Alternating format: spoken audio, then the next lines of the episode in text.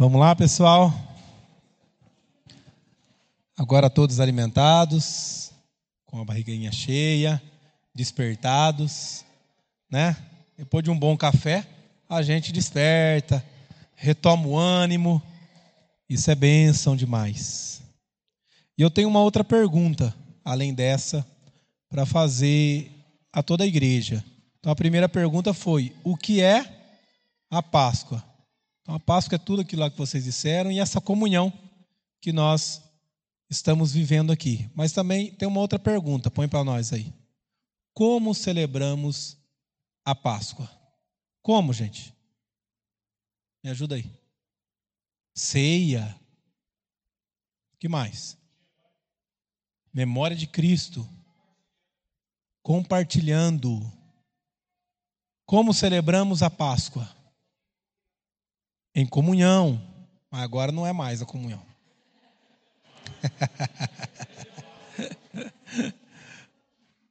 Como celebramos a Páscoa? Hã? Quem, quem falou adorando? Adorando, Nicolas. Muito bem, viu, Nicolas? Você adivinhou a palavra que eu esperava. Adorando, glorificando, exaltando o nome do nosso Deus. Eu li uma publicação do reverendo Augusto Nicodemos e eu achei extremamente pertinente. Porque a Páscoa, como muitas datas cristãs, elas perdem o sentido muitas vezes até para os cristãos. E às vezes, quando a gente percebe, nós estamos tão assim uh, influenciados pela perspectiva do comércio e tudo isso, que a gente acaba perdendo o sentido real. Então, antes da gente continuar aqui pensando um pouco a respeito disso, eu vou pedir para as crianças acompanhar o pastor Felipe, que ele vai explicar o verdadeiro sentido da Páscoa para as crianças. Então, as crianças, pode ir lá com o pastor Felipe lá. Isso. Que eles agora vão, vão ter esse tempo aí precioso. E nós vamos continuar aqui. E nesse, e nesse artigo escrito pelo reverendo Augusto Nicodemos, ele é um artigo que ele suscita um pouco assim, ele mexe com a gente, porque a pergunta dele é: o cristão deve celebrar a Páscoa? Né? E muitas vezes a gente fica assim, uai, devemos? Sim ou não? E aí ele vai explicar o como devemos celebrar a Páscoa. E ele vai mostrar que celebrar a Páscoa como os judeus celebram? Não. Por quê? Porque a Páscoa, como o Gabrielzinho utilizou aqui a primeira palavra, ela foi substituída por Cristo pela ceia. Uma vez que a circuncisão foi substituída pelo batismo, a Páscoa foi substituída pela ceia. Então nós não celebramos Páscoa que nem os judeus celebram, na expectativa de que o cordeiro virá, na expectativa de que o profeta virá, na expectativa de que o Salvador virá, porque ele já veio. O cristão, ele celebra na perspectiva de que Cristo inaugurou a nova aliança, um novo tempo. E antes dele ser morto, quando ele celebrava a Páscoa judaica, ele estabelece uma nova ordem, que é a celebração da ceia. Por isso que o texto é enfático. Jesus está à mesa celebrando a Páscoa. E quando ele celebra a Páscoa, ele diz: Ele é o cordeiro. Ele será entregue. O sangue dele será derramado. E agora simbolizando no pão e no sangue. Por isso que nós ceiamos. E ali ele estabelece a ceia cotidianamente, não uma vez no ano. Por isso que ele fala sempre que celebrar, fazer isso em memória de mim. Tragam a mente. E quando nós celebramos a ceia, nós trazemos à mente o quê? A ressurreição de Cristo. E a Páscoa nós celebramos o quê? A ressurreição de Cristo. Então, toda vez que nós ceiamos, nós estamos fazendo o quê? Celebrando a Páscoa. Isso é muito importante. Mas a pergunta é: e o coelho, de onde veio? Quem inventou? Ontem minha sogra falou que passou um.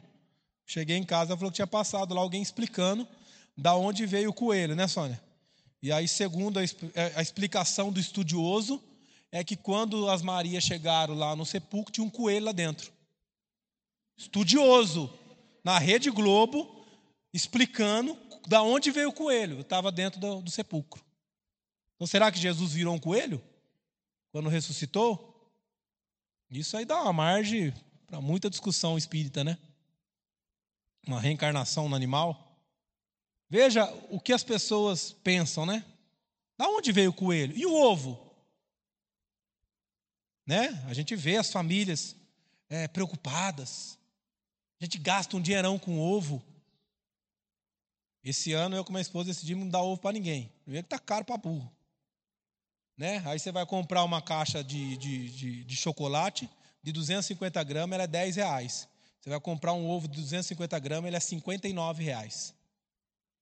Essa, esse comércio em cima do cristianismo. E a gente vai aceitando essas coisas. E eu achei interessante que o Augusto Nicodemos ele é muito equilibrado nas palavras dele. Eu acho. E ele vai dizer o seguinte: que diante de todo essa, esse conceito judaico, comercial da Páscoa, cristão, nós temos três opções.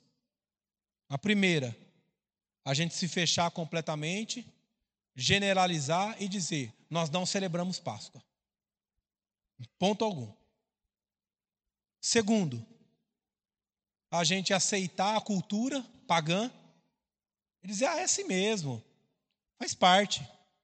Ou, terceiro, a gente aproveitar o momento para explicar o ensino correto da Bíblia. E ele diz: Eu prefiro o terceiro. Eu não nego, eu não aceito a cultura, mas eu explico o verdadeiro sentido da Páscoa. O verdadeiro sentido da Páscoa, por mais que falamos que é a ressurreição de Cristo, muitas vezes nós celebramos de maneira errada. Nós ficamos preocupados com tantas outras coisas. Ontem eu, eu até brincava com a família e dizia: por mais que a gente não acredita nisso, na sexta-feira da paixão a gente só come peixe. É ou não é? Aí se fizer um churrasco, né? Capaz de sair morte, né? alguma coisa acontecer. A gente está envolvido nessa cultura pagã, nessa cultura antibíblica. E muitas vezes isso transmite que nós não conhecemos Bíblia estando dentro da igreja. A Páscoa é a ceia. Ceiar é celebrar a ressurreição de Cristo. Por isso que é muito importante os cristãos não faltarem de culto de Santa Ceia. Não olharem para o culto de Santa Ceia como qualquer tipo de culto. Porque é isso que a gente tem visto na cultura da igreja. Eu sei quando eu quero. Eu sei quando eu vou para a igreja.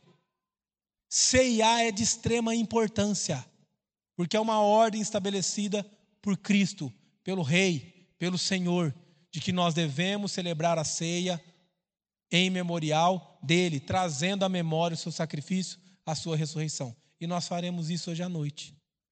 Nós vamos celebrar a ceia. Mas agora, nesse momento, nós vamos adorar. Né? Não foi o que o Nicolas disse? Como celebramos a Páscoa?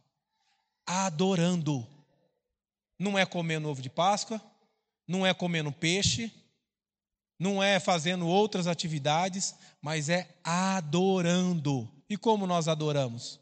Com alegria, com entusiasmo, vibrando, exaltando o nome do Senhor. E é isso que eu convido você a fazer. Eu queria dar alguns segundos para você fechar os seus olhos e você refletir um pouco sobre o sacrifício de Cristo na cruz do Calvário.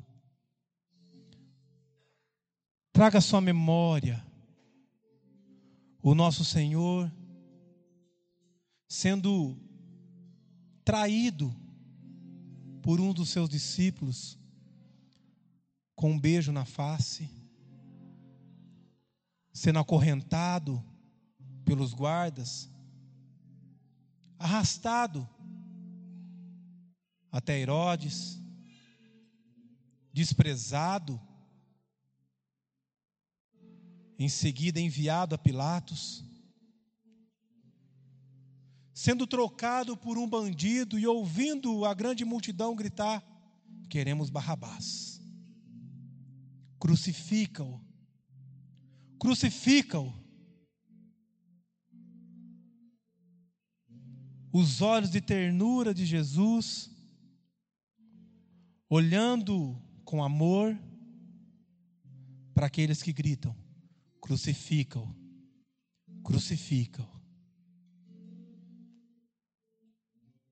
Em seguida, preso num tronco, açoitado, sua pele dilacerada, enquanto muitos aplaudem, sorriem. E gritam intensamente ainda: crucificam. Castigá-lo não basta, açoitá-lo não basta, crucificam. Então Jesus, carregando aquela cruz, caminha pelas ruas de Jerusalém, seguido por dois bandidos, sendo tido como o principal de todos. As pessoas gospem na sua face, os soldados o empurram, seus discípulos olham com dor, com lágrimas, mas Jesus continua carregando o peso dos nossos pecados. E ele avança passo a passo até chegar no Golgotá, Monte das Caveiras. Ali ele é lançado ao chão, suas vestes são rasgadas e repartidas entre os soldados. Então, suas mãos são pregadas seus pés, e ele é cravado na cruz do Calvário. Com muita dor, ele diz: Pai, perdoa-lhes, porque eles não sabem o que estão fazendo. O seu amor é imenso em meio à dor, em meio à crucificação. Alguns zombam, dizendo: salvou tantos, salva-te a ti mesmo, desce daí. Um dos bandidos ao seu lado também zomba, mas outro reconhece que ele é o Rei dos Reis. Então, Jesus toma as forças que lhe resta. Respira fundo e diz: Tetelestai, está consumado, está feito, está pago. Eu cumpri a obra que o Senhor me enviou. Por isso eu te entrego nas mãos o meu espírito. Houve densas trevas, três horas da tarde. Um terremoto abalou o templo. O véu se rasgou. E agora fomos feitos sacerdotes, povo, propriedade, raça eleita, povo santo podemos entrar na presença do Senhor, adorá-lo, engrandecê-lo. Portanto, se as coisas não estão dando muito certo na sua vida, se o seu mundo parece se acabar, se o sol parece que não brilha mais para você,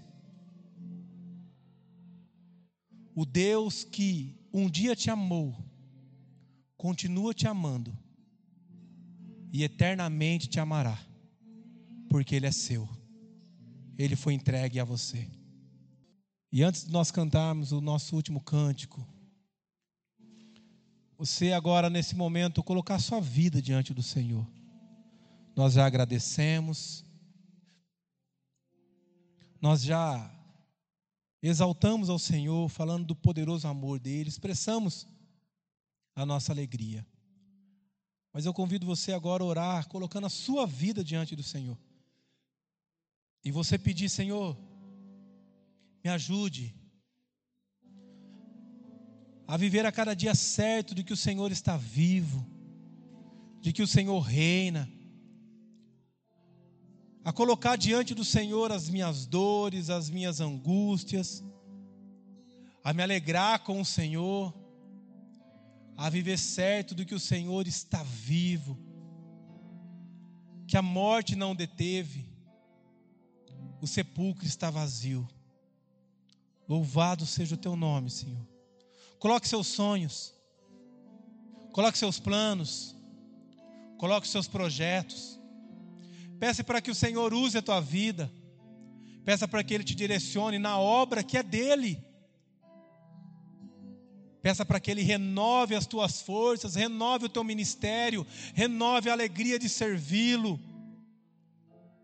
Ah, Senhor, a tua igreja se prostra diante de ti, Pai.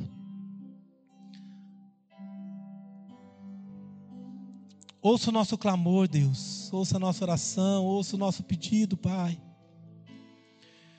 Não queremos, ó Deus, continuar vivendo como vivíamos. Nós precisamos a cada dia mudarmos, sermos melhor do que fomos ontem, sermos mais crentes, termos mais fé. Então, Deus, nós clamamos ao Senhor, aumenta a nossa fé, Pai. Aumenta o nosso desejo de te servir, de realizar a tua obra. Pai, nós queremos ser mais comprometidos contigo, em servir ao Senhor, em, ó Pai, expressar o nosso amor por Ti, porque, como acabamos de refletir, o Senhor entregou o Teu Filho por nós. Jesus Cristo suportou todas as nossas dores, e hoje nós somos livres para te servir, para te amar, mas muitas vezes, ó Deus, nos pegamos envolvidos com o nosso desejo, com o nosso eu, com as coisas ao nosso redor. E, ó Pai, o que resta é entregar ao Senhor apenas um pouco. O pouco tempo que deixamos a Ti. E quando vamos ver, ó Pai, estamos vivendo um relacionamento contigo medíocre. Um relacionamento, ó Pai, que o Senhor é adorado apenas quando temos tempo. O Senhor, ó Pai, muitas vezes não tem sido prioridade em nossas vidas. Então queremos clamar, Senhor, nos perdoe. Tenha misericórdia de nossas vidas e renova dentro de nós, ó Deus, um espírito inabalável Aumenta a nossa fé, ó Pai, em nome de Jesus. Nos dê um coração, ó Pai, de carne e remova de nós um coração de pedra, Senhor. Em nome de Jesus, restaura, ó Deus, o nosso ministério. Restaura a nossa paixão. Restaura o nosso amor. Ó Pai, nos conduz a vivermos em fidelidade a Ti. Nos conduz, ó Deus, a viver em amor a Ti, ó Pai. A darmos o nosso melhor, ao nosso maior tempo, a nossa maior energia, ao nosso fôlego, a nossa alegria, ao aos nossos recursos financeiros, a, nossos, a nossas habilidades, aos nossos talentos, para servir a obra do Senhor, ó Pai. Ah, Deus, em nome de Jesus, Pai, encha-nos com teu poder que saiamos daqui nessa manhã renovados, restaurados. Pai, a tua palavra, ó Pai, nos ensina e nos mostra que o Senhor nos enviou para sermos ovelha em meio aos lobos. E, ó Pai, em nome de Jesus, então, ó Pai, nos ensina a sermos manso como a pomba, mas também prudentes, inteligentes, sábios, astutos como a serpente. Deus, em nome de Jesus, dê sabedoria ao teu povo. Levanta o teu povo, ó Pai, em nome de Jesus, para que possamos, ó Pai, expressarmos o teu amor, proclamarmos a tua palavra. O Senhor nos enviou para proclamarmos o Evangelho, para fazermos discípulo de todas as nações. Então, ó Pai, que iniciamos em nossa casa, em meio à nossa família, ó Pai, no nosso bairro, com os nossos vizinhos, a nossa cidade, que possamos ser verdadeiros missionários, que possamos ser verdadeiros discípulos de Cristo, que possamos proclamar o Teu amor, ó Pai, o Teu amor que é eterno, o Teu amor que dura para sempre, o Teu amor que restaura, o Teu amor que cura, o Teu amor que sara, o teu amor que renova, o teu amor que une as pessoas, o teu amor que incendeia os nossos corações. Em nome de Jesus, levanta a tua igreja. Ó Pai, quando a tua igreja, ó Pai, entender o teu amor grandioso e glorioso, quando a tua igreja viver no poder do teu espírito, o Senhor irá fazer coisas grandiosas, e é isso que nós queremos viver. Espírito Santo, sopra sobre nós. Espírito Santo, renova os nossos corações. Espírito Santo, sara as feridas da alma. Espírito Santo, remova todo, ó Pai, toda a frieza do nosso coração e leva cativo os nossos pecados, sara as nossas feridas, que toda mentira de Satanás seja cativa em nome de Jesus, que todo renovo, toda alegria, todo poder, toda cura, o milagre do Senhor aconteça no nosso meio, renova a tua igreja, fortaleça o teu povo, nós cremos em ti, Jesus, porque o Senhor está vivo, porque o Senhor reina, porque o Senhor olha por nós, porque o Senhor intercede por nós e nada, nada nesse mundo pode nos separar do teu amor, nem poderes, nem altura, nem profundidade, nem qualquer outra criatura vai poder nos separar de ti, porque o seu amor, o seu sangue nos selou. Louvado seja o teu nome, hoje para todos sempre, em nome de Jesus. Aleluia, Senhor. Se coloque em pé. Dê um abraço nos seus irmãos. Declare sobre a vida do seu irmão. Dê uma palavra ao coração do seu irmão. Diga: vamos juntos, vamos caminhar. Aleluia. Para sempre exaltado.